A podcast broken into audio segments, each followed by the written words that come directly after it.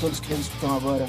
Eu sou Rodrigo Correa, esse é o Balanço e Fúria, um podcast que tem a pretensão de interpretar as relações entre música e política no decorrer da história. E se você se interessa pelos temas debatidos aqui no podcast, eu tenho uma recomendação para você. Procure a Sob Influência Edições. Sob Influência é uma editora independente de São Paulo que transita entre a política radical, a arte, a história, a filosofia, a literatura e busca trazer textos importantes para que a gente possa sobreviver ao nosso tempo. Acesse sobinfluência.com e use o cupom Balance Fúria, que você terá 10% de desconto em todo o acervo.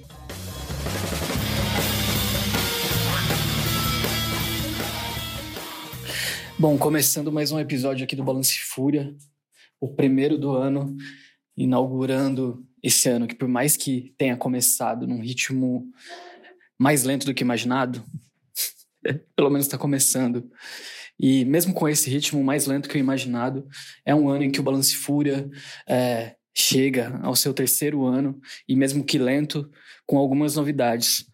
Eu acho que a principal delas é o início do Memória Gráfica da Contracultura Brasileira, que é uma iniciativa voltada para esse, sei lá, para esse espaço de catalogação, de acervo, de pesquisa, de associação da cultura visual que compõe as práticas que nos interessam, que estão à margem, de baixo para cima e de forma radical.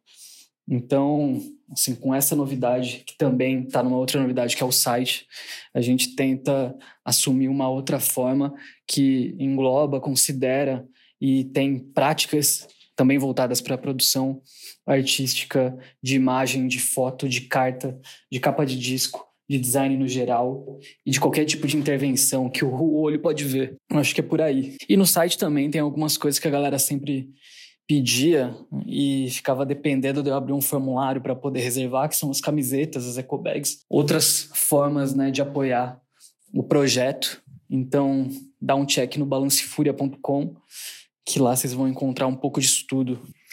Queria aproveitar também para convidar os ouvintes, a quem pesquisa, a quem junta, a quem acumula esse tipo de informação e esse tipo de produção, para também mandar um e-mail para o Balance Fúria para a gente pensar em como articular algumas coisas que compõem a nossa história visualmente também. Enfim, agora indo para o que interessa, que é o episódio de hoje. Sempre que eu fico muito tempo sem gravar, eu fico exercitando como começar um episódio porque eu esqueço.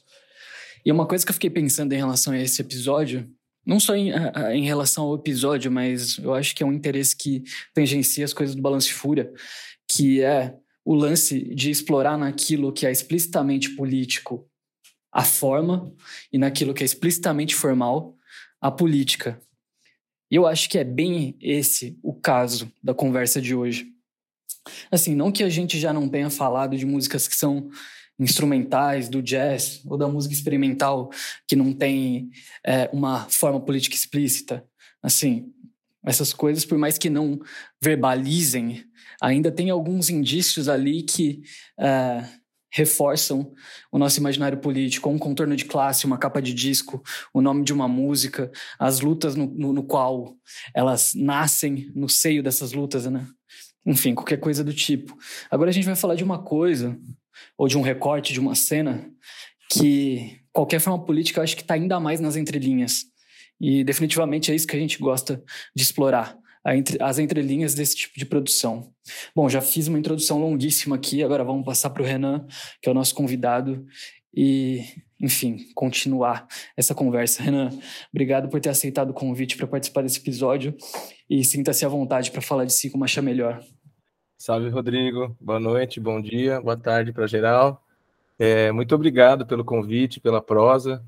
É uma honra, né, na verdade, né? Eu sou um fã do podcast, sou fã aí de todas as ações, né, interrelacionadas. Então, porra, tô feliz pra caralho, obrigado. Estamos ensaiando essa prosa também faz um tempo, então que bom que deu certo, tô felizão. É, bom, é, meu nome é Renan Ruiz, né? É, de forma acadêmica, né? Eu acabei de terminar meu doutorado em História é, sobre o jazz brasileiro ou jazz no Brasil, né? É, acabei de entregar agora em dezembro, então faz bem pouco tempo mesmo. Fiz o mestrado também, tudo pela Unesp. Eu também dou aula, né? Faz 15 anos, mais ou menos, desde 2010. É, eu já lecionei geografia, filosofia, sociologia, e hoje eu estou lecionando especialmente história e filosofia numa escola bem massa, enquanto estou aí reorganizando a vida, né, para as pesquisas aí, agora que eu acabei de terminar o meu doutorado. Eu também fiz uns trampos em coletivos, né, aqui em Sorocaba, lá em Franca, com Rasgada, com Guerrilha, fiz alguns sons, algumas outras coisas, mas é isso, né, o mais importante, eu acho que agora eu acabei de fazer esse trampo sobre o jazz no Brasil, ou o jazz brasileiro, que trata da ditadura, da vanguarda paulista instrumental, e que tem tudo a ver com o que você falou aí, né, talvez lá na tese eu comento um pouco nas considerações, é sem a gente, né, ter falado sobre isso, sobre essa ideia de uma resistência prosaica, uma resistência indireta, né, que não é algo tão objetivo, tão na letra, né, das canções. Então, é um dos temas aí bem interessante que eu, eu também trabalhei esses tempos. Bom, como vocês perceberam, o Renan ele é um pesquisador de jazz brasileiro, basicamente, né? E assim, sempre que a gente pensa em jazz brasileiro, tem alguns nomes que eles são inevitáveis de passar pela nossa cabeça. Hermeto Pascoal, Ayrton Moreira, Gilberto Gismonte, enfim, tem um monte deles. Mas tem alguns aspectos da pesquisa do Renan que eu acho que é importante ressaltar, e talvez essa seja a maior parte da nossa conversa, que é uma certa cena ali, que no recorte está colocado é, no período da ditadura militar brasileira, que é a da vanguarda instrumental paulista, que se dá, que se cria e que se desenvolve como uma cena de música independente. Mas eu, como uma pessoa que não manja nada desse rolê, ou muito pouco, Queria começar justamente pelo começo, para entender o contexto da formação dessa cena, que se dava num campo de produção do jazz brasileiro que eu acho que está um pouco é, situado num lugar um pouco diferente do que a gente está acostumado quando pensa nesses músicos. Massa, massa demais. Bom, esse na verdade foi o tema até central da minha pesquisa, porque no mestrado eu estudei o grupo 1 que para mim foi a primeira banda quando eu comecei a ensaiar esse termo, né, que eu até inverto, é Vanguarda Paulista Instrumental, né, VPI, tenho utilizado. E o grupo 1, é, ele vem, né, como uma espécie de conexão muito forte com o Hermeto Pascoal, foi formado enquanto ele o Lelo Nazário, que é o pianista, e o Zé Eduardo Nazário, que é o baterista, e o Zé Assunção, que é o primeiro baixista, né, dois irmãos, ainda ensaiavam, né, junto com o Hermeto, na época que o Hermeto tocava em São Paulo, o Hermeto já era o Hermeto, né, já, no sentido que já tinha gravado com o Miles Davis, né, já tinha feito algumas coisas, o Miles Davis tinha gravado as músicas dele, né, então, a partir do grupo 1, eu fui ampliando né, essa cena, né, essa, que eu chamo até, na verdade, de movimentação. Né? Não era um movimento porque não era algo premeditado, não tinha um manifesto, mas muitas coisas ao mesmo tempo estavam sendo potencializadas e aglutinadas ali em torno do Lida Paulistana né, e da vanguarda paulista da canção, né, do Arrigo. Então, o meu tema inicial de pesquisa foi isso, a vanguarda paulista instrumental, a geração de jazz e ou de música instrumental, música popular instrumental brasileira, né? Tem essa essa conexão entre esses dois termos, né? Nesse momento, é, e a partir disso fui fui ampliando minhas pesquisas, né? Então, além do grupo 1, outras bandas que são fundamentais, né? Que também tem uma discografia muito abrangente, é, principalmente o Pau Brasil, que é a única das bandas que começou ali naquele contexto, junto do Lira Paulistano, que existe até hoje, né? Tem o Nelson Aires, o Rodolfo Streuter, o próprio Lelo Nazário, o Zé Eduardo Nazário tocaram com eles, né? Então tinha uma cena no sentido que tinha vários músicos tocavam em mesma banda, eles revezavam, era uma coisa bem interessante. O Divino Encrenca, que é uma banda que só teve um disco, mas que também tem o Azael Rodrigues e o Rodolfo Streuter, que também são do Pau Brasil. O Pent Pack tem o Caíto Marcondes, né? É, e a metalurgia, que dessas é a única que não é da capital, né? Que não é de São Paulo, que é do ABC, que é do Bocato, que também também está muito nativa, né? Que é uma banda bem grande. Então, todas essas bandas é, e outras também, né? Essas são as que eu mais recortei, que eu estudei a fundo, a trajetória e a discografia, né? E essa relação com, com essa movimentação independente, né? Então, no, no período da ditadura, apesar de não ter uma conexão direta, né, com a censura e é, existe uma, existia uma baixa muito grande no, no, jazz no Brasil, ou na música instrumental, a gente pode depois comentar um pouco sobre esses termos, no período entre 68 e 75, que é mais ou menos o período é, de consolidação da canção, né, nos festivais da canção, né? Então, de 64 a 68, o jazz no Brasil, eu, o jazz brasileiro, eles estão muito é, proeminentes ainda relacionados ao samba jazz. E depois tem um período de bastante baixa, as próprias gravadoras deixam de lançar. Então, São Paulo vai ser muito importante, essa geração e outros, porque vai ter uma espécie de renascimento, entre aspas, muitos, muitos lançamentos, muitas novas bandas, de uma geração jovem, de novos instrumentistas, né, é, que ainda também é um pouco apagada pela, pelo foco que a história da música, a história brasileira tem na canção, né, na música cantada, ou como você disse muito bem no começo, com essa relação direta com a política, né. Então, a partir de 76, muito interligados a outra coisa que estava crescendo junto nesse momento, que é essa ideia de música independente, né? Quando estudaram bastante esse conceito, interrelacionam bastante também a vanguarda paulista. Mas o Grupo 1 foi a primeira banda que tocou lá, até antes, né, no mestrado deu para ver, logo quando eles estavam abrindo, em fevereiro de 80. É, então, até a geração da vanguarda paulista da canção foi potencializada pelas bandas de jazz. Né? Então, tem uma correlação muito forte no final da ditadura militar entre jazz e música independente, o que é muito interessante, né? Porque a priori, né? Como eu sou fã do podcast, já ouvi alguns, e eu também tive essa sensação, assim como você e vários outros convidados, né, de que no começo o jazz como algo de elite ou elitista, né, essa contradição entre o jazz como algo de elite e como um termo que vocês usaram bastante, que eu gostei muito, que é como máquina de guerra, né, apesar dessa contradição, a, o jazz, ele fomentou, ele foi um dos primeiros é, potencializadores dessa geração, né, que vai se consolidar como uma ideia de música independente, até um pouco antes do pessoal da canção. Né? Então o grupo 1 já está gravando discos que agora estão saindo, alguns que não saindo desde 75, o primeiro em 79, e aí alguns vão até os anos 80. Então de 76 até 85, até o final da ditadura, tem essa espécie de mini boom, claro, realocado em música independente, não é? Mas perto do que era o cenário anterior, né, que era o cenário é, de total baixa, existe uma novidade que São Paulo, Lira Paulistana, e uma conexão entre essa. E isso não é totalmente, totalmente não, isso não é premeditado, né? Eu entrevistei uma galera, fui para os jornais. Não existe os jornalistas da época, é muito interessante. Eles até tentam dar um, um ar de movimento, de revolucionário, né? Mas os músicos eles estão né, procurando tocar e ter como sobreviver, né? Mas mesmo que os músicos não queiram, existe uma série de conexões históricas impostas sobre esse momento, né? O final da ditadura, a emergência dessa ideia de música independente. Claro, existiu música independente antes, ou essa, até esse termo, ou, é, não ligadas às majors, né, as grandes gravadoras, né, de termo, conceituação mínima. Mas nesse contexto, aquilo que era antes algo incomum, com I, incomum, poucos faziam, e era visto como, ah, se você é independente, é porque você não é bom o suficiente para gravar passa a ser uma atitude em comum, como diz o Gil, um, um, cara que escreveu nos anos 80, o Gil Nuno que era jornalista que tem um livrinho bem legal, em comum que passa muitas pessoas a fazerem e muda o sentido. Agora, ao invés de algo sem valor, né, sem capacidade artística de estar num meio de produção maior, passa a ser algo de resistência às imposições da indústria, né, do homem da gravadora, e quem tá. E esse debate as bandas de jazz estão fazendo no jornal, né? São música independente, grupo 1, na retomada deles de 35 anos no jazz aqui no, lá no Sesc.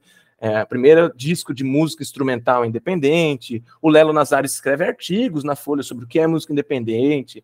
Então, é um debate bastante ativo dessas bandas de jazz e que o legado da ditadura é justamente esse, essa, essa ideia, essa, isso que foi um pouco apagado, né? Essa ideia do jazz de elite. Esses caras são música independente, estão tocando na rua, né? E claro, né? São pessoas ali mais ou menos de classe média, etc. Né? Tem uma, alguns deles estudaram na USP, esse pessoal do, do, do grupo 1 não, mas é, o que eles estão tentando é tocar, né? E, e, e, o lugar do jazz no Brasil depois da ditadura, claro, por vários outros elementos também, né? Institucionalização, né? Não tinha escola de jazz naquele período, né? Aqui no Brasil, os caras iam estudar fora.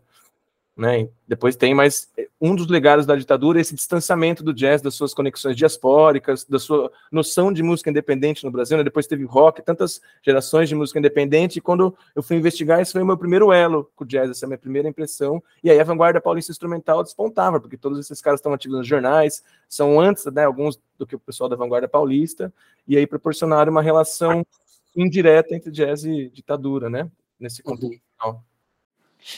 Aí tem uma coisa interessante aí no, na sua fala, que por mais que essa cena não se conforme como um movimento ou algo mais estruturado, quando há essa prática da escrita que tenta refletir sobre uma produção independente, sobre o que significa música independente, a, a minha impressão é que também há é, uma intenção de, de descrever um certo procedimento de produção, né?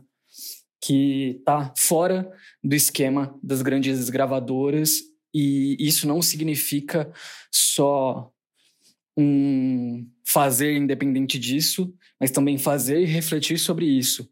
Fazer e minimamente teorizar numa, num artigo, numa coluna de jornal sobre o que, que significa produzir música, se gravar e se lançar sem estar associado a uma grande distribuidora ou gravadora. E isso é um lance foda, porque recentemente, já fazendo um jabá, Em breve vai ser um livro pela sua influência, que é uma enciclopédia de selos políticos de alguns lugares do mundo, especialmente Estados Unidos e Europa.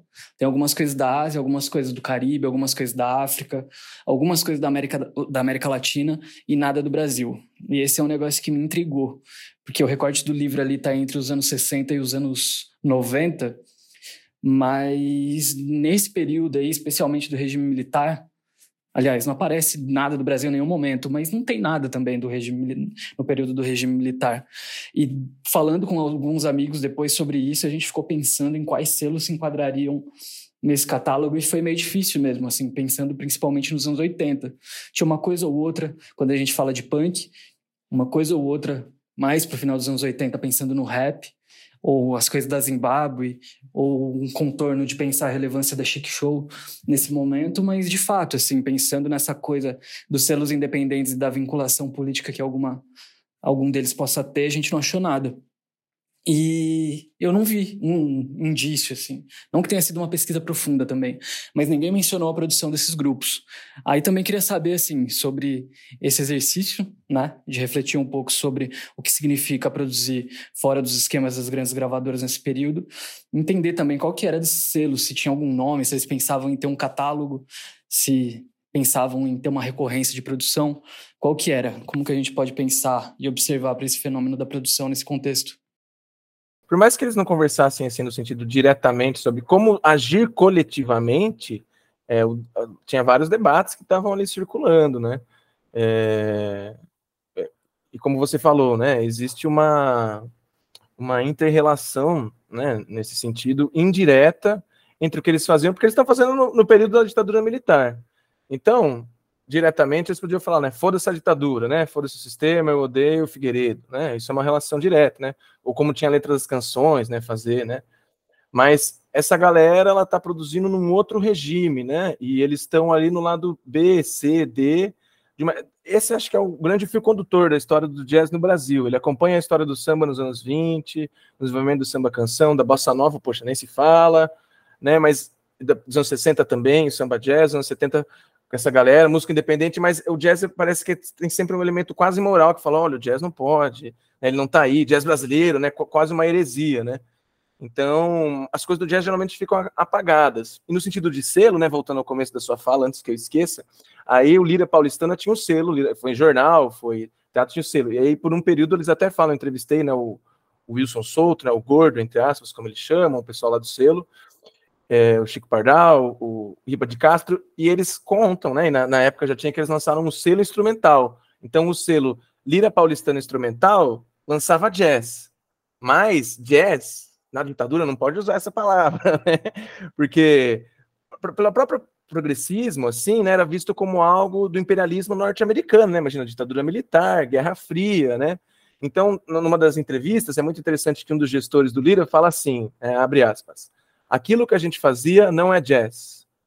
Aquilo que tocava no Lira não é jazz, é música instrumental popular brasileira, né? Tentando se vincular à MPB. Então, como também os próprios músicos têm uma postura né, de, de, um pouco negar esse termo, é um termo bastante, né? A história do jazz no Brasil é centenária, mas existe uma postura de negação do termo dessa história feita pelos próprios músicos até hoje. É bem interessante esse elemento, né? Então, o fato do, né, do líder, dessa postura do gestor ter, ter isso, isso também, de certa forma, é um ato político, não é política direta, não é política partidária, né? Mas está no contexto da, da, ditadura, né? E eles vão, pouco a pouco, criando camadas, né? De produção interrelacionada, né? É, o, o, o, a banda Metalurgia grava pela Som da Gente, né? Que depois ali nos anos, começa vai de 81 a 91, tem uma gravadora só. Então, talvez eles não tenham uma postura, né? Muito relacionada diretamente a essa noção de resistência, de oposição, porque estava rolando um debate muito em cima da canção, né? Nesse momento, a MPB ela está se institucionalizando, né? Como diz Napolitano, então ela vira um elemento da nossa identidade, né? Então é, essa ideia de falar que não é jazz, é música popular instrumental brasileira, isso reflete vários desses contextos, né? Vários indícios, vestígios dessa época. Essa vontade de se vincular à MPB, essa ideia do jazz como algo imperialista, né? Que até a esquerda via como algo imperialista, né? Yankee, que está durante a Guerra Fria, né? E a direita, então, também né, não gostava, né? Não gostava nem de música moderna, né? Enfim. Então foi uma coisa que foi ficando é, né, meio apagada, né? Por mais que isso, Pixinguinha tocava jazz, ali nos anos 60 tem uma puta produção de samba jazz que parece que a música, se ela não tiver a letra, ela não tem uma carga política é, tão vis, é, visível, né? Mas a minha pesquisa vai atuar exatamente nessa lacuna. Qual que é o elemento político da música instrumental para uma pessoa que não está... Existe? Não existe? Se existe, qual é? Né? E aí uma das hipóteses aqui para a gente brincar agora, né, é que sim, que existe uma, uma correlação temporal, né, a partir das temporalidades, era o contexto da ditadura, antes quase não se gravava, eles vão potencializar a cena independente, que vai ser utilizado até por outros, por outras pessoas, é, e vão ter uma postura democrática, alguns deles, né, o Eduardo Nazário até hoje, né, em tempos né, de, de pandemia e, e, bolsonarismo, né, a maioria deles, entrevistei eles durante a, a, esse contexto, né, durante a pandemia e, e 2022, em alguns casos, é interessante que mesmo sem falar né, do governo Bolsonaro, os músicos, né, já com uma idade um pouco mais avançada, né, tocaram na ditadura, né, com uma trajetória, eles comentam assim, falam, olha, se sobre alguns músicos saírem do país, porque muitos músicos saíram do país nessa época, devido a esse contexto, né, para ver o contexto. Falam, olha, eu não deu para ficar aqui, mas também com uma ideia de resistência, ficar no Brasil e tentar criar uma cena independente, instrumental, né, então eles não estão lá, né, não tem uma relação direta com a MPB, com a censura, com a resistência, mas a criação nesse contexto desse tipo de música, né? Que é totalmente vinculado ao free jazz, ao fusion, né? Uma música que tem é, improviso, né? Não há como dizer que não tem elementos de jazz ou que não é jazz, mesmo para o maior leigo, né? E tem vários elementos, música brasileira, né? Inclusive, eu acho que esse é o grande fio condutor, né? Não só da vanguarda paulista instrumental, como dessa história do jazz no Brasil. Por um lado, uma vontade muito grande de se vincular ao jazz, aos instrumentos, às musicalidades, às sonoridades e por outro, a necessidade incessante de marcar aquilo que é brasileiro. Olha, então o cara às vezes está fazendo um puta improviso, assim, um puta free jazz, que, e ele para e vem um berimbau, né? Então, é, enfim, isso está no discurso deles, isso está na música, isso está na capa dos discos. Né? Então, essa relação entre um ímpeto transnacional, essa vontade de se vincular ao jazz experimental, a diáspora do jazz do período, nos anos 20, as jazz bands, a partir dos anos 30 e 40, as big bands, né, a partir dos anos 50, 40, o cool, o bebop, nos anos 60, o free jazz, tem a música brasileira está sempre fazendo esse movimento de, né, de tentar agarrar essas coisas, mas por outro lado, como tem um viés nacionalista, né, um, um viés, né, é, é, isso, bem nacional, né, tem que mostrar o que é brasileiro. Tem, então fica esse embate, e esse embate, né, essa dialética, essa via de mão dupla, ela, ela, ela é permanente. Daí, claro, cada período histórico dá uma devolutiva, dá. Então, é, por isso que a vanguarda paulista instrumental é muito interessante, porque ela reativa, né, esse momento, desde os anos 20, esse debate, perdão, colocando algumas particularidades no seu momento, como se fosse dando uma resposta, né? Então é o mesmo problema, mas cada geração, cada músico vai dando uma resposta diferente, né? Uma sonoridade diferente, né? E uma resposta musical uma resposta visual, né? Porque tem muito disso nas capas, né? No nome das bandas, Pau Brasil, né? Nesse caso, Pau Brasil é mais, né? Que dá para ver esse elemento da intenção de brasilidade nesse viés mais forte. Então isso acompanha, né? A história do jazz e a vanguarda paulista reativa isso, colocando daí outros temas, né? Música independente, no contexto final da ditadura, né? E faz emergir, né? Uma série de, de problemáticas bem interessantes e bem importantes, né? Para as conexões entre música e política, né? Só que num outro num outro patamar, né? Num outro viés que diferente da canção. Porque, de certa forma, a censura, ela potencializa, né? É, né? Todo mundo, é mais fácil para meus alunos do sexto ano saberem quem é Gilberto Gil do que saber quem é Tânia Maria, né? Por, independente do que... É, a canção se consolidou como um elemento da identidade brasileira, né? E veja bem, só para também, não é não é um viés contra a canção, né? São pessoas incríveis, a canção, né?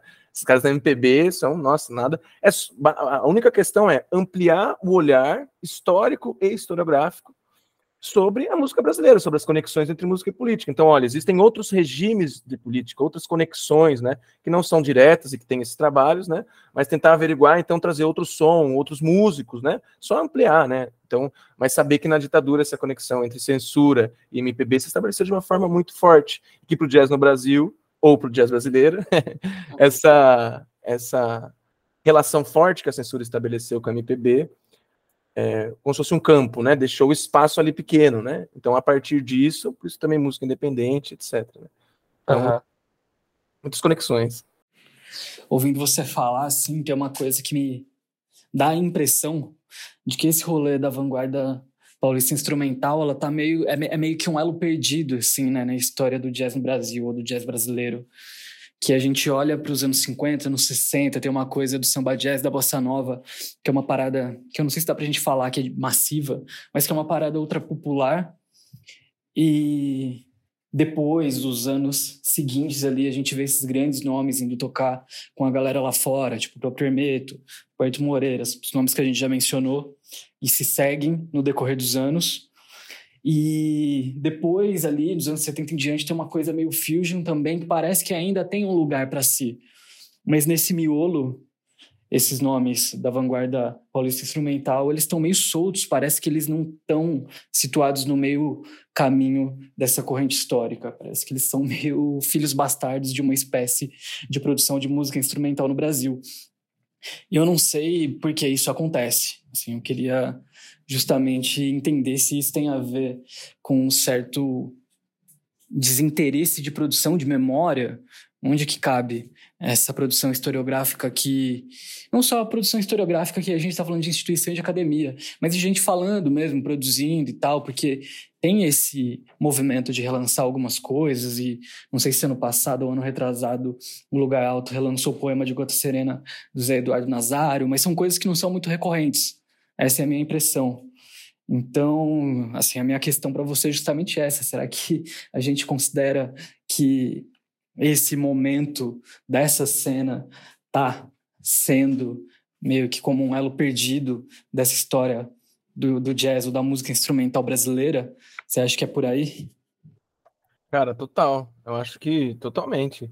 É, se fosse para, né, daí aqui eu convido as pessoas a, a, a, dar uma lida na tese, que no capítulo 3 eu, eu falo bastante disso e, e eu acho que exatamente isso que você falou. De 64 a 68, é a primeira, eu faço uma subdivisão da ditadura militar em três. Então, de 64 a 88, o bossa nova e o samba jazz está bastante ativo. Apesar do golpe de 64, o samba jazz, que já vem de antes, né, tem a debate de samba jazz veio antes ou depois da bossa nova, que continua bem forte, assim, com muitos lançamentos, né, o Tenório Júnior, que é um cara muito interessante também, que deve ser muito dito, né, um cara que foi assassinado, né, na, ditadura militar argentina, em 76, ele tocava com, com o pessoal da canção, né, enfim.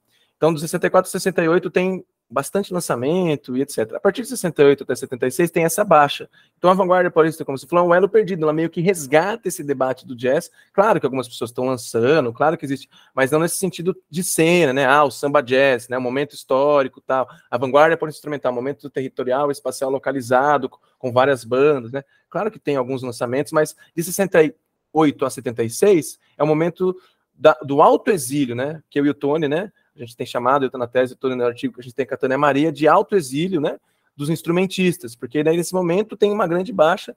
Então, para quem fica no Brasil, é muito interessante que você falou, a vanguarda para instrumental, ela funciona mesmo como óleo perdido entre a bossa nova, esse momento de baixa e o que vem depois da ditadura, né? Dá para a gente estabelecer com certeza, né, uma linha temporal dessa forma, né? Totalmente pertinente, eu concordo. E, e aí, esse problema de uma espécie de do lado B, de ficar um pouco apagado na memória, que eu acho que também é um problema de memória, né? Eu acho que são esses dois problemas, um problema histórico, historiográfico e um problema de memória, né? Que são interrelacionados em alguns pontos. Mas esse problema do jazz, da VPI, meio apagados, meio ainda persiste, né? O fato de a maior parte desses lançamentos ser por uma gravadora da, independente da Inglaterra, né? O fato de ter discos nessa época que os caras tentaram lançar e não conseguiram, alguns até do Hermeto, né? Depois de ter gravado com, o Miles, mostra que esse problema é, da dificuldade de gravação, ou essa importância do que a gente chama de música independente, claro, né? Daí do final da ditadura para hoje, o sentido, as práticas tiveram né, ampliações e outras proposições, né? Mas o jazz ainda persiste nesse sentido, né? Você entrevistou vários artistas de jazz aqui no Balance Fúria, que são esses jazz é, diaspórico, né, de São Paulo, né, que hoje está, né, eles talvez não tenham uma relação tão direta com a VPI, mas indiretamente, talvez sim, né? Talvez isso reanime, talvez os eventos, né, que tiveram sobre a vanguarda paulista. É isso, né? Não fica, não fica tão visível, né? Mas para essas pessoas, para quem está tocando, para essa galera engajada, é, existe uma retroalimentação, né? Mesmo que aconteça ali só na, nos porões, né?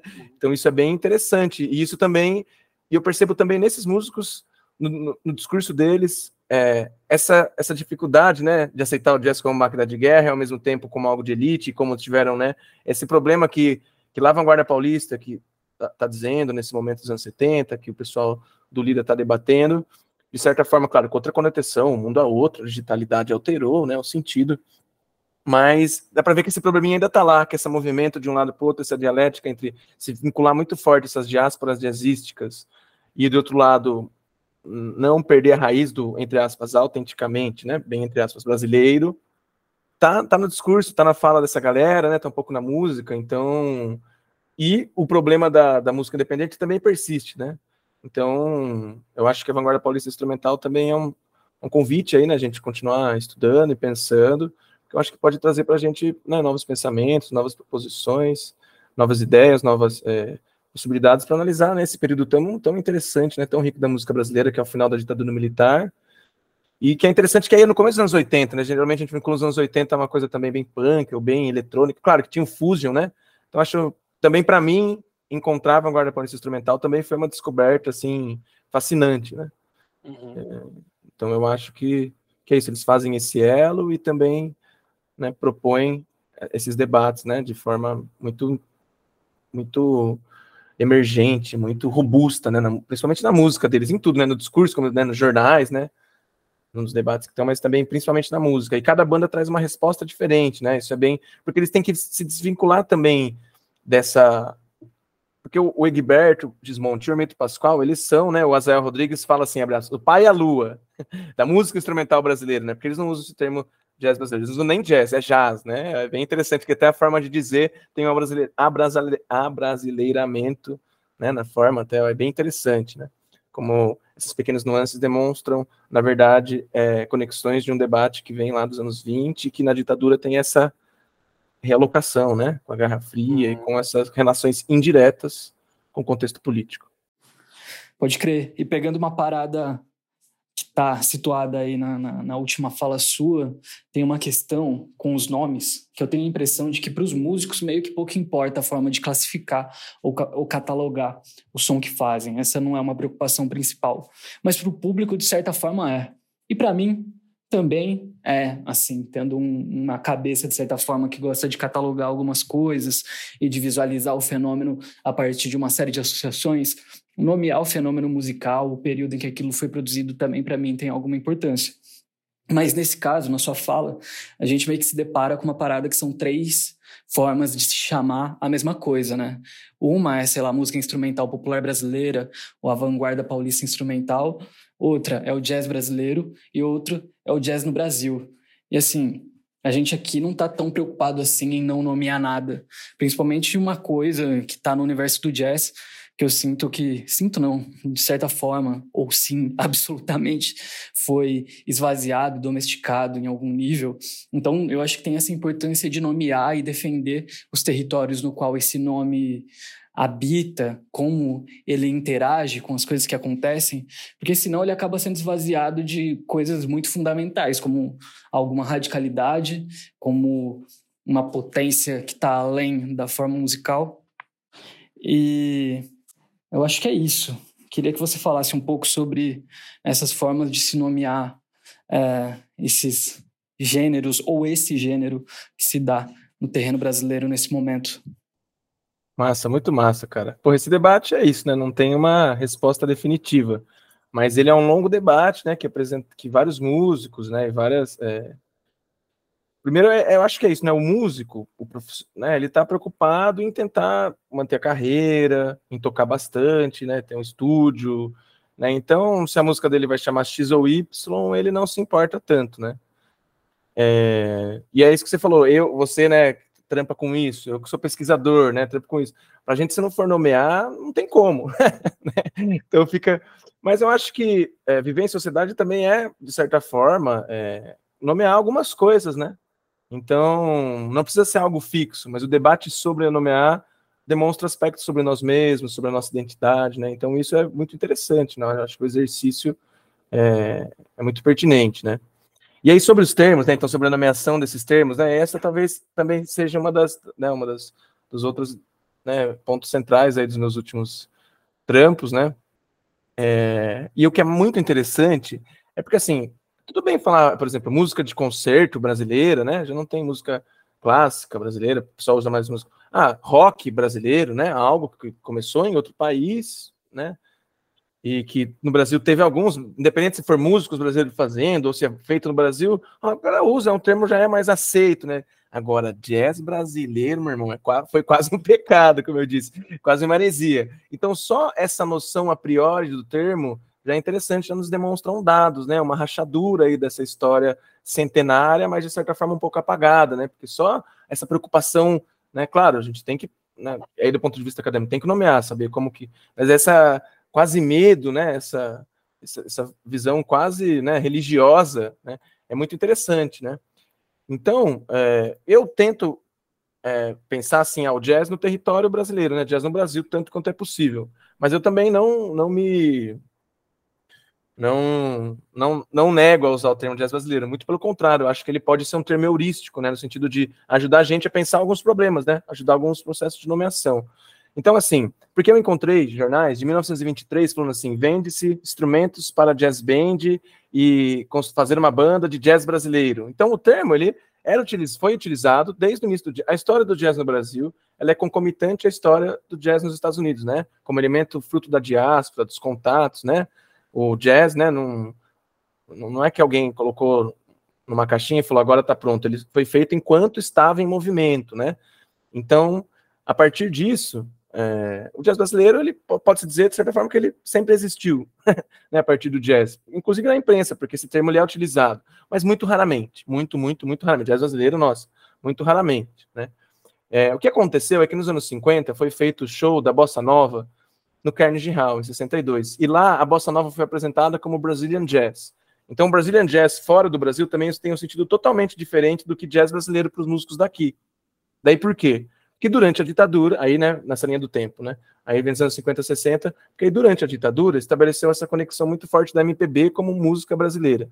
E o jazz brasileiro foi se estabelecer com o que seria a música instrumental. Então, nos anos 70 e 80, desde daquela época, até a Ana Maria Baiana tem um texto de 81 que é muito incrível, que ela vai falar, olha, jazz brasileiro nessa época, quando as pessoas estão falando o termo, ela está remetendo à música instrumental brasileira, né? Outras pesquisas de 2005, a minha.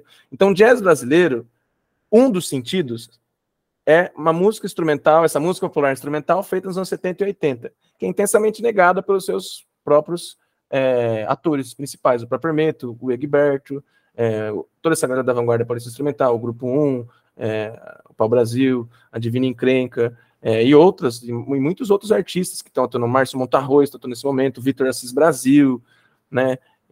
Tem bastante artista, depois eu até fiz uma listinha aqui, depois eu. Então é bastante gente. Então, tem um. A palavra jazz brasileira é polissêmica, tem vários sentidos. Um dos sentidos é vinculado a essa relação 70 e 80, ou seja, o contexto da ditadura e música instrumental. Por isso que o jazz brasileiro tem uma conexão com a política, um regime de conexão com a política vinculado a essa conexão com a música instrumental, que se estabeleceu nos anos 70 e 80. Mas, claro, pô, não é pecado usar a palavra jazz brasileiro para remeter ao trabalho dos anos 20, a 50, saber o samba jazz, jazz brasileiro, né? Porque aqui no Brasil a gente chamava daí esse jazz instrumental da bossa nova de samba jazz, né? Tinha outros termos que falavam assim no período, hard bossa, né? Samba lanço, mas desde a época, já em dezembro, de outubro a dezembro de 63, né, tem um, um, um artigo, um conjunto de artigos no Jornal do Rio de Janeiro, que é de um cronista francês, Robert Sellerier. Ele fala, pequena história do samba jazz. Então o termo já era usado também naquele período. Então também não se utilizava muito o jazz brasileiro, né? Então dá para dizer que a história do jazz brasileiro é uma história construída junto com a história do jazz norte-americano mas que dos anos 20 aos 50 quase não se utilizava esse termo, não se utilizava nem jazz. Né? A partir do samba jazz, isso começa a ficar forte. Nos anos 70 e 80, sabe aquela história do, do apelido? Na escola, quanto mais se nega, ele pega? Foi um pouco isso. O jazz brasileiro se vinculou aos anos 70 e 80, é, nos trabalhos e até pelos jornalistas, mesmo que os músicos e os produtores tentassem não fazer. E a partir dos anos 80, esse termo foi passando a ser mais aceito, né? Quando esse longo modernismo, porque tem um elemento nacional que vincula os anos 20 aos anos 80, numa longa duração. E eu acho que isso também ajuda a explicar um pouco dessa, dessa, dessa correlação, né, com o jazz brasileiro como algo quase proibido, que é muito interessante. Né? E você encontra isso na imprensa também, de uma forma. É, um dos cronistas do Rio de Janeiro mais famoso, não lembro, no final da 68, né? Alguém pergunta para ele: ah, esse samba jazz poderia ser chamado de jazz brasileiro? Ele fala: jazz brasileiro? Eu posso falar que tem maracatu javanês? né? Então eles vão puxando, né? Quase um exercício sofista, um exercício retórico, né? Para tentar impedir o termo, né? O próprio. Né? Mas é isso, nos anos 70 isso se vincula, e a partir dos anos 80 aí vai ter uma outra correlação, né? Depois do final da ditadura, é um outro. Mas dos anos 20 a 80 poderia resumir dessa forma: é o longo modernismo, dos anos 20 a 50 o termo quase não era utilizado, raramente. Partir dos anos 60, Brazilian Jazz passa a ser utilizado fora daqui, mas não remete ao jazz brasileiro para gente, porque inclui a bossa nova e música cantada. E aqui o jazz brasileiro foi se vincular umbilicalmente a essa noção de música instrumental, a partir da conexão desses caras que negam o termo, né? Então, e aí nos anos 80 começa uma, né, uma nova história no final da ditadura, mas ele também foi sendo mais aceito, né? E agora eu diria que no século XXI tem uma retomada, né? Passou a ter uma retomada, você comentou ali de relançamentos, né, do poema de Gota Serena, relembrando a outra parte. Em 2007 teve alguns relançamentos dessa época, mas também ficou super apagado, foi alguns em CD, mas que para mim foi importante, foi o primeiro contato que eu tive com esses caras aí, é, antes, depois de, de antes de, de, iniciar a carreira acadêmica, né? Uhum.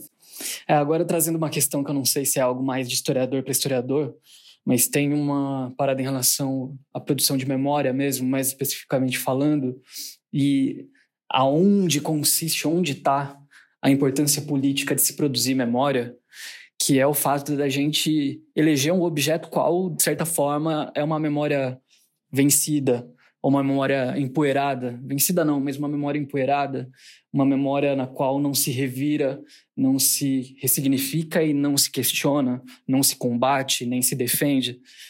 Não que eu ah, não, não que seja exatamente esse o caso do recorte que a gente está falando agora, mas de certa forma é algo que eu acho que não é definitivamente uma das coisas mais debatidas e mais reivindicadas, não só no campo acadêmico de pesquisa, como num certo lugar do nosso imaginário popular, naquilo que a gente crava como um fenômeno de importância mesmo, de importância para uma forma de produção, principalmente quando a gente está falando aqui de um dos primórdios da, da, produção de música independente no Brasil.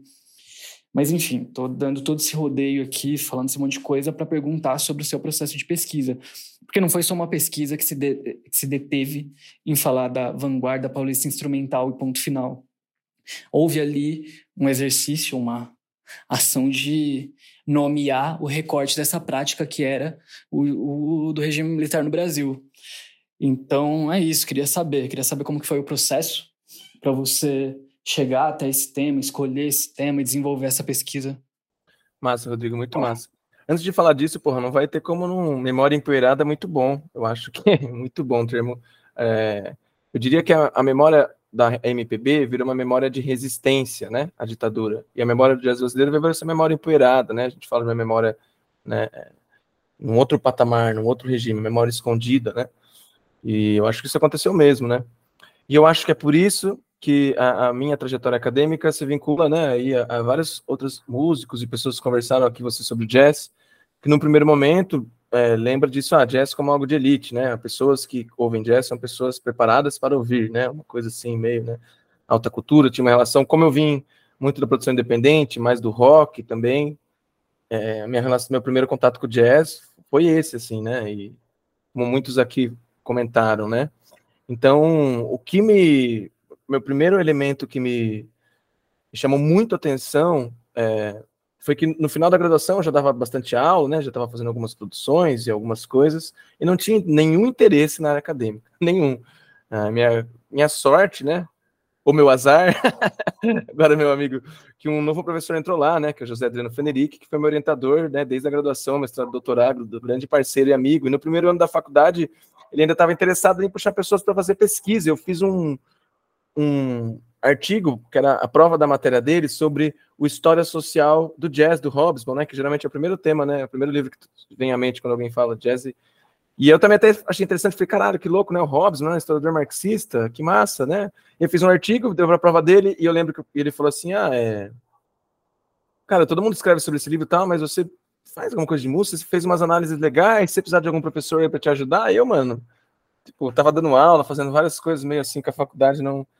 Mas daí tinha que formar, né? e para fazer o TCC, o meu ano que eu fui formar foi o primeiro ano que a Unesp aceitou o projeto de mestrado.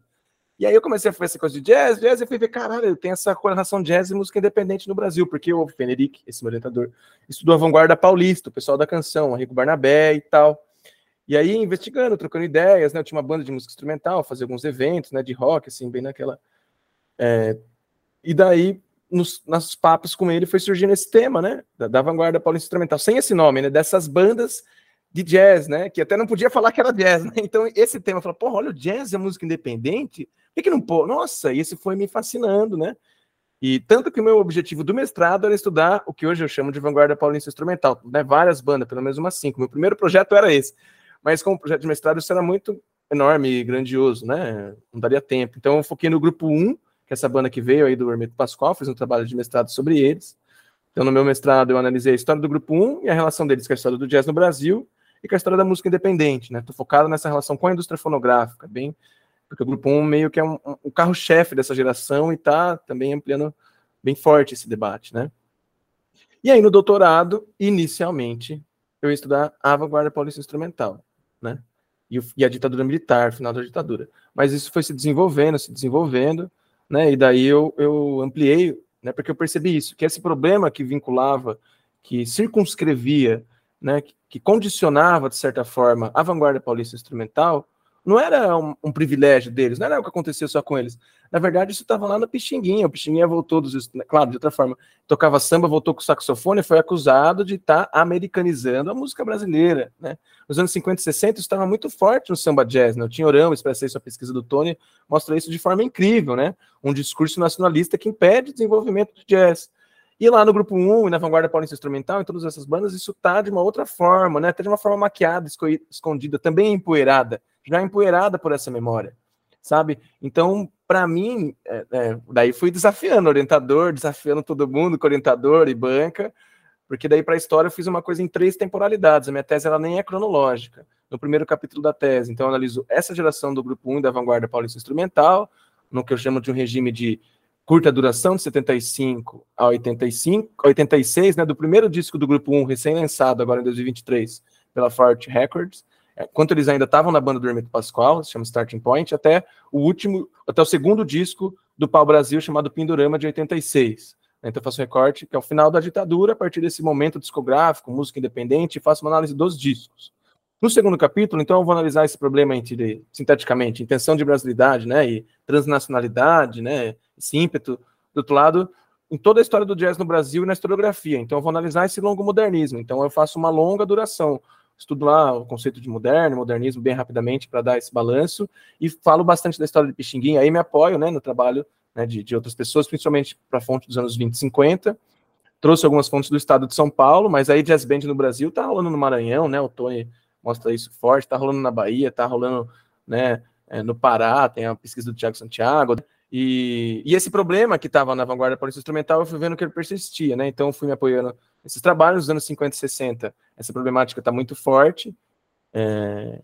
Então, no segundo capítulo, eu analiso, né, e vou trazer essa historiografia. Então, tinha um, tem alguns trabalhos, né, sobre jazz no Brasil, né, estava citando, mas tentei fazer meio um estado da arte, assim. Peguei todos, vim inter... alguns falam disso diretamente, alguns nem usam esse termo, né? Vão falar da música instrumental brasileira, né? Então, aqueles faço esse balanço historiográfico, né? E, no capítulo 2. E no 3, que é média duração, uma temporalidade de média duração, né? Para o meu regime, né? Para o meu objetivo, né? Para minhas fontes, né? Para o século XX, regime de média duração, eu analiso a história do jazz na ditadura militar, né? E proponho essa, essa outra divisão. Daí vou falando lá do samba jazz, desse momento de alto exílio, muito da Tânia Maria, né? O Tenório Júnior. E aí a vanguarda paulista instrumental volta, né? Como nesse, nesse período de 76 e 86. Porque tem um período dos festivais de jazz aí também, né? Tem o Festival de Jazz de 78 em São Paulo, em 80, depois em 81, você lembra 70, 81, que o Roberto Murlaert vai tentar fazer no Rio, aí privado. É, em São Paulo tinha apoio do governo, foi transmitido pela TV Cultura, né? E, enfim, e aí no capítulo 3 analisa o jazz da ditadura e também fala um pouco dessas conexões diretas e indiretas com o contexto político. E, mas meu recorte foi isso, meu primeiro contato com o jazz, então, foi um distanciamento, foi um não contato, né? Foi um, uma surpresa de ver essa conexão com a música independente, e a partir dessa caixinha jazz e música independente foi ampliando, foi ampliando, e eu fui interrelacionando as problemáticas, né? Fui trucando aí com o pessoal, e depois deu, deu tudo certo, a galera gostou bastante, pelo menos, aceitou, e enfim, agora tá aí online para quem quiser acessar a tese. Eu também entrevistei o pessoal e deixei as entrevistas lá, né? Porque incentiva novas pesquisas, outras interpretações, e a ideia também é lançar em livro, né? No, no futuro próximo aí. A gente já está chegando mais ou menos a quase uma hora de conversa. E no decorrer da nossa conversa percebi que tem uma constante que permanece. Aquela noção ou aquela prática da vanguarda paulista instrumental que se dava como de forma independente nos anos 70, o desdobramento dela também foi, sendo, foi sendo mantida, revivida e revisitada por caminhos que se dão quase que por uma independência. Tudo bem que a sua pesquisa tem uma vinculação institucional ali, da universidade, não sei o quê, mas isso que a gente está fazendo agora, por exemplo, de revirar um pouco dessa memória e ressignificar algumas questões, está sendo por uma iniciativa independente. É, as reedições, como você mencionou, o Grupo 1 pela Faraut e a do Zé Eduardo Nazário pelo Lugar Alto também, iniciativas independentes que fizeram questão de valorizar e trazer essa produção à tona de um outro jeito. Então, existe esse lugar das iniciativas independentes que acabam assumindo um compromisso de fazer com que as coisas fiquem vivas de alguma forma, ou sejam viabilizadas em um outro tempo. É, agora, trazendo para a atualidade, eu queria saber de você, como você vê as coisas que estão acontecendo agora é, nesse mesmo aspecto que a gente está discutindo, da música independente, das produções, dos relançamentos, dos lançamentos, enfim. Cara, é, primeiro que eu acho muito massa isso de novo que você falou, né? Por isso que iniciativas, né? É, acho que isso persiste mesmo, isso é muito massa, entre as permanências e rupturas, indas e vindas, né?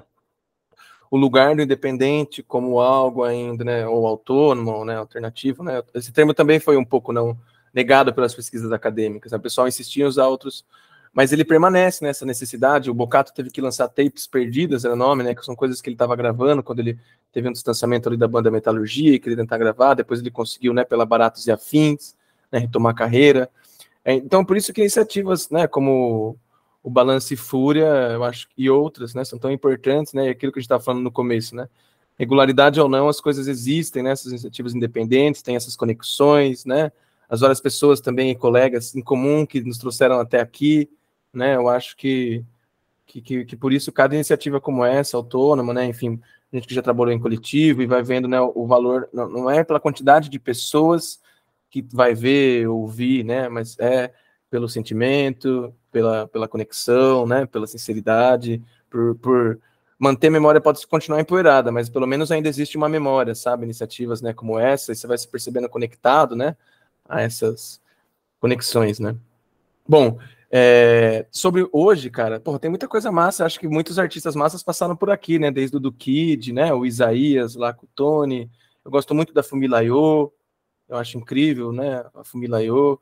É, Jonathan Fer. Eu acho que tem uma galera nova aí, muito massa, que tá trazendo muito forte essa noção de diáspora pro jazz e que, que tá efervescendo, né? E que, que, que, de certa forma é isso, né? A gente no trabalho acadêmico, produzindo, alguns tocando, né? Essas tem uma interconexão. Acho que a gente vive, acho que até o Tony falou, né? Uma coisa, um turning point, né? Depois ele fala do meu trabalho e fala de um, como é que ele usa? Deixa eu ver se eu abro aqui.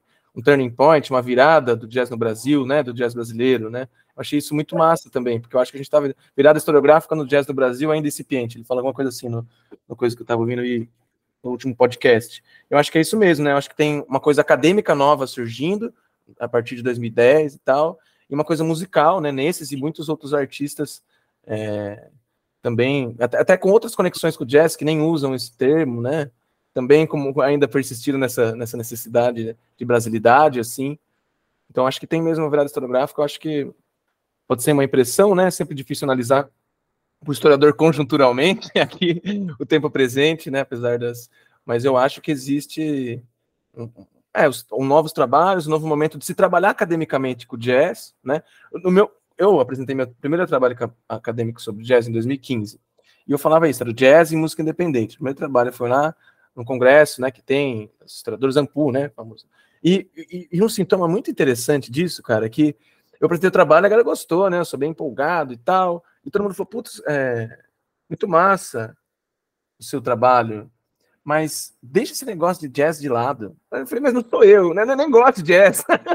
não sou eu, é só um tema de pesquisa, né? Porque tem uma história escrita e uma história, uma memória empoeirada. Uma história não escrita, era só porque eu achava um tema rico de pesquisa e conectava com música independente, com história da MPB. Eu não sou eu, que não é, não é que eu gosto de jazz, eu quero falar de jazz. Não, não se trata disso, né? É como algo, né? Um diletante, né? Alguém que tenha muito. Não, é porque é um problema de pesquisa importante para a academia, né? Estava começando a pesquisar e percebi essas lacunas, essas possibilidades, esses temas, essas conexões e fui, né? Eu falei, ah, não, não, se trata de mim, né, da minha, né, do, que eu quero, né? Do que eu, é um tema, né? Então, e aí nos últimos congressos você já vê muitos, alguns trabalhos sobre jazz, outras pessoas, né? Que que é, que trabalham nos temas também trabalhando nisso é muito rico, muito legal. Então tá também tendo uma nova aceitação, assim, né? Um interesse maior, né? Hoje é muito massa poder participar do podcast. A gente queria ter iniciativas para poder falar do nosso trabalho. É, os, os acadêmicos antes, assim, também não tinham. Isso foi uma iniciativa muito foda, muito importante, né? Então, academicamente está rolando. E aí acho que fora musicalmente, esses artistas aí que a gente falou e que participaram aqui, entre outros, aí estão estão mexendo, estão debatendo isso, né? E, e, com uma consciência, né, da diáspora, né, muito forte, né? Que, que aí, né, eu aprendo com eles, né? Então eu acho que que tem alguns sintomas de, de, mudança, né? Talvez aí essa máquina de guerra ainda persista, né? Como você falou nos, nos jazz, como uma algo que conecte essa conexão independente, diáspora, e possa, né, interligar, né, pessoas e improvisos e sonoridades. É, eu acho que essa afirmação do Tony aí de virada historiográfica, ela se confirma. Porque se a gente pensar no contexto das coisas, do imaginário das pessoas em relação ao jazz, no começo dos anos 2000, era outra parada, né? Não que eu tivesse tão atento a isso no começo dos anos 2000, mas hoje, quando a gente olha por como essa noção vem sendo, sendo tomada por muitas pessoas, sendo trazida de forma radical, de forma potente, de forma inflamada, esse é o maior sintoma de que a parada está sendo é, construída, né? Não só olhando para trás, mas sendo feita. E assim, produção a gente consegue mensurar, né? Tem uma parte de coisa acontecendo em Londres, um monte de, de, de, banda nova surgindo, um monte de músico foda surgindo, um monte de gente produzindo intelectualmente é, teoria e filosofia sobre isso, não só no aspecto musical, mas no aspecto de luta política ou de reflexão estética no geral. Isso tem acontecido. E, para mim, assim, a minha percepção disso não sei se é porque eu tô cada vez mais próximo dessa coisa, então a coisa vai ficando mais quente. Mas eu tenho a impressão, assim, de ver tanto amigos próximos que são mais afeitos a esse tipo de, de, de, de estética, de expressão, outros mais distantes, mas meio que tá no imaginário de todo mundo agora o jazz em um outro lugar.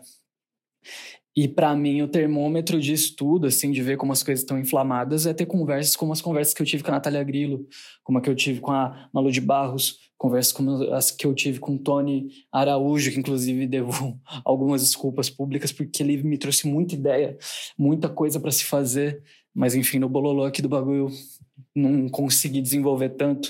E também o calor de uma conversa como essa que estou tendo com você, isso já demonstra que o jazz hoje não vou nem falar música instrumental, porque música instrumental está num outro lugar, enfim. Mas o jazz, ele está sendo elaborado e percebido e contornado aí de uma forma diferente do que havia sendo feito no Brasil do, no, no, começo dos anos 2000, nos anos 90, sei lá. Enfim, isso é muito foda, né? Sim. Eu acho que é isso incentiva, né? Porque pro lado da pesquisa você vai encontrando essa história centenária e ainda pouco apagada, algumas pesquisas incríveis, né? Mas é isso, né? Um tema infinito também para pesquisar aí para a gente para as próximas gerações. E daí do lado de hoje em dia você vai percebendo esse novo volume, essas pessoas, essas conexões, né? Vai se sentindo parte, vai né, trocando e, e vai fomentando, né? Então é, apesar das dificuldades, né, de ser pesquisador nos últimos tempos, etc. E, e, o tema é muito incrível e ver essas pessoas agindo e aprendendo com elas ao mesmo tempo é, também me, me, me, toca, assim, me, emociona para continuar fazendo os trampos, né, e tentar pesquisar. É, isso é uma coisa. E a outra coisa, o elemento, né, do que você comentou agora bem massa, né, de é, desde os anos 2000, né, esse vínculo, essa nova conexão, esse volume, né, pessoas interessadas ou não diretamente relacionadas ao jazz. Uma das coisas, né, que também talvez um elemento que talvez possa essa geração que tinha ali, né, de 2007, 2008, um pouco antes, dessa coisa muito forte que teve do rock instrumental que tinha no Fora do Eixo, Macaco Bong, né, tinha muitas, muitas bandas dessa, né, eu acho que esse debate do instrumental voltou ali, né, conectada com o independente, e essas bandas que nem eram, né, não tocavam jazz, né, mas, mas jazz ele aparecia ali, alguém sempre falava, né, alguém sempre também, né, por causa dessa coisa instrumental, acho que isso também para essa galera que trabalhou com música independente, ou, ou que gostava né, é uma né, dessas novas, dessas fagulhas, né, aí que a gente vai, eu acho que, que vão se soltando e vão, às vezes acende na hora, às vezes alguém bota fogo depois. Sim, bom, é isso, né, aqui Renan, pesquisador, professor sofrido brasileiro, vocês estão vendo, né, mano, o bagulho é, é, é assim, quando a gente atua de forma independente, o recurso que a gente tem geralmente é o outro, é montar na vontade e contar com o outro para construir coisas sem ter que esperar muito. E assim, acho que uma das formas que você ouvinte que acha que isso aqui vale a pena pode colaborar é, por favor, compartilhe esse episódio, fale do Balance Folha para todo mundo, porque isso é valioso para que o alcance seja relevante tal, enfim. Isso também é legal para gente. Se você quiser colaborar de outras formas, tem o site tem as camisetas, tem a ecobag, tem as coisas todas lá que ajudam a gente ter algum retorno financeiro. Porque é isso, assim, é um corre infinito e pesquisa dá trabalho. Fazer podcast dá trabalho. Inclusive, se você não percebeu uma diferença nas gravações, eu estou regravando a minha parte. Então é a segunda vez que eu estou gravando isso. Mas rolou, acho que ficou bom. Enfim, para caminhar para o encerramento, Renan, desculpa por já estar tá encerrando antecipadamente talvez esse episódio. Eu sei que um monte de coisa ficou pelo caminho, tipo a gente falando de vanguarda paulista instrumental e nem chegou a mencionar direito, acho que nem mencionou a vanguarda paulista, o Arrigo Barnabé, Itamar Assunção, qual era a relação dessas pessoas, elas se conheciam, trocavam, participavam de atividades juntos, como que isso se dava, enfim, ficou pelo caminho. Mas eu quero encaminhar essa conversa aqui para a conclusão, porque assim, o que rolou até aqui foi riquíssimo. Assim, acho que é uma parada valiosa a gente ter reunido nesse tempo esse tanto de, de, de, de informação mesmo, de conversa, de troca. E, enfim, agora o tempo é infinito. Sinta-se à vontade para concluir o que você acha que ficou em aberto, para complementar, para agradecer, para dar um salve. É isso. Valeu, mano. Salve, Rodrigo. Imagina, mano. Obrigadão. É, na verdade, eu só tenho a agradecer, cara. Eu sou um fã. Essa troca de ideias ela é muito massa. É, como eu disse, ela é potente. Eu acho incrível poder, poder falar dessas coisas, ter esse espaço. É, sou um, um, ouvinte, né? Sou um fã aí. Então, na verdade, eu só agradeço e também parabenizo, né, do lado de cá. Obrigado mesmo pela ideia, pelo convite, pela prosa, pelas tentativas, por, pelo espaço, por poder falar um pouco das pesquisas. É, é isso, mano. Na verdade, mais agradecer. A gente pode, né, ir pensando aí outras possibilidades para o futuro, outros temas. É, tem uma conexão muito forte aí só sobre esse último tema, né? Uma conexão muito forte, é, tanto geracional, né? A partir do Líder Paulistana, que era uma espécie de aglutinador dessas duas gerações, né? Apesar do Arrigo nunca tocado lá, né? A Vanguarda Paulista é um dos. Foi um termo da imprensa, né? Só para Vanguarda Paulista, e que eu uso porque remete a essa geração, né? Um contexto é, específico, né? São Paulo, as bandas, jazz, música instrumental, né? Vanguarda Paulista Instrumental. Então, é um termo da imprensa, né? O, o, meu orientador que fez o trampo da Vanguarda Paulista é um dos trampos que tentou é, mapear bem essa geração. E tem algum, alguns pontos de conexão, né? Daí um deles é essa coisa geracional, do Lida Paulistana, e outro deles é que algumas pessoas até tocaram juntos, né? Por exemplo, o, o Bocato, ele vai conhecer essa galera porque ele tocou com o Rego Barnabé lá no Festival da Canção da TV Cultura, acho que é 79, 80. E tinha aquelas músicas que ele usa a expressão, né, na entrevista que eu escrevi ele, abre aspas, anti-instrumentísticas. Achei muito massa ele falar essa palavra. E é, que ele toca com essa galera e fala: não, a gente provou, a gente era jovem, provou que não era anti-instrumentísticas, né? Então tinha algum, algumas né, conexões, tinha o Lira Paulistano, alguns deles tocavam em comum, mas eu acho que daí a maior conexão é, é o elo principal aqui também do nosso debate, né? Que é essa conexão com a ideia de música independente, né? Vanguarda Paulista fazia canção, né, independente, essa galera da Vanguarda Paulista Instrumental estava tocando o jazz brasileiro, ou a música popular instrumental independente, né? e o Lira como ponto aglutinador e alguns músicos em comum. Acho que são esses três né, tópicos de, de conexão entre eles, né? E, e, é isso, mano. Só agradecer. Tem muito papo aí. A gente estou à disposição para a gente os projetos futuros. E agradecer também toda essa galera aí que indicou, porra, o Tony, é, o Felipe aqui também, né? Do, várias pessoas em comum aí na nossa história. Até a Esther também, que escreveu artigo que eu não conheço, mas também foi indicando, foi, enfim, esse, essa prosa aqui é resultado também de muitas pessoas, né, de muitas conexões. Eu queria só agradecer você e a todas elas. Obrigado mesmo. Bom, eu que agradeço, mano. Valeu demais, valeu demais. Foi animal o papo. E é isso aqui, ó, a gente gravando esse episódio na sexta-feira de carnaval, nove e meia da noite. Então, ouvinte, valorize aí a produção independente, que é, é sem hora e sem lugar. Quando tiver aí uma brecha no tempo, a gente vai e grava. Então, obrigado por terem escutado. Valeu, Renan. Primeiro do ano, seguimos. Valeu.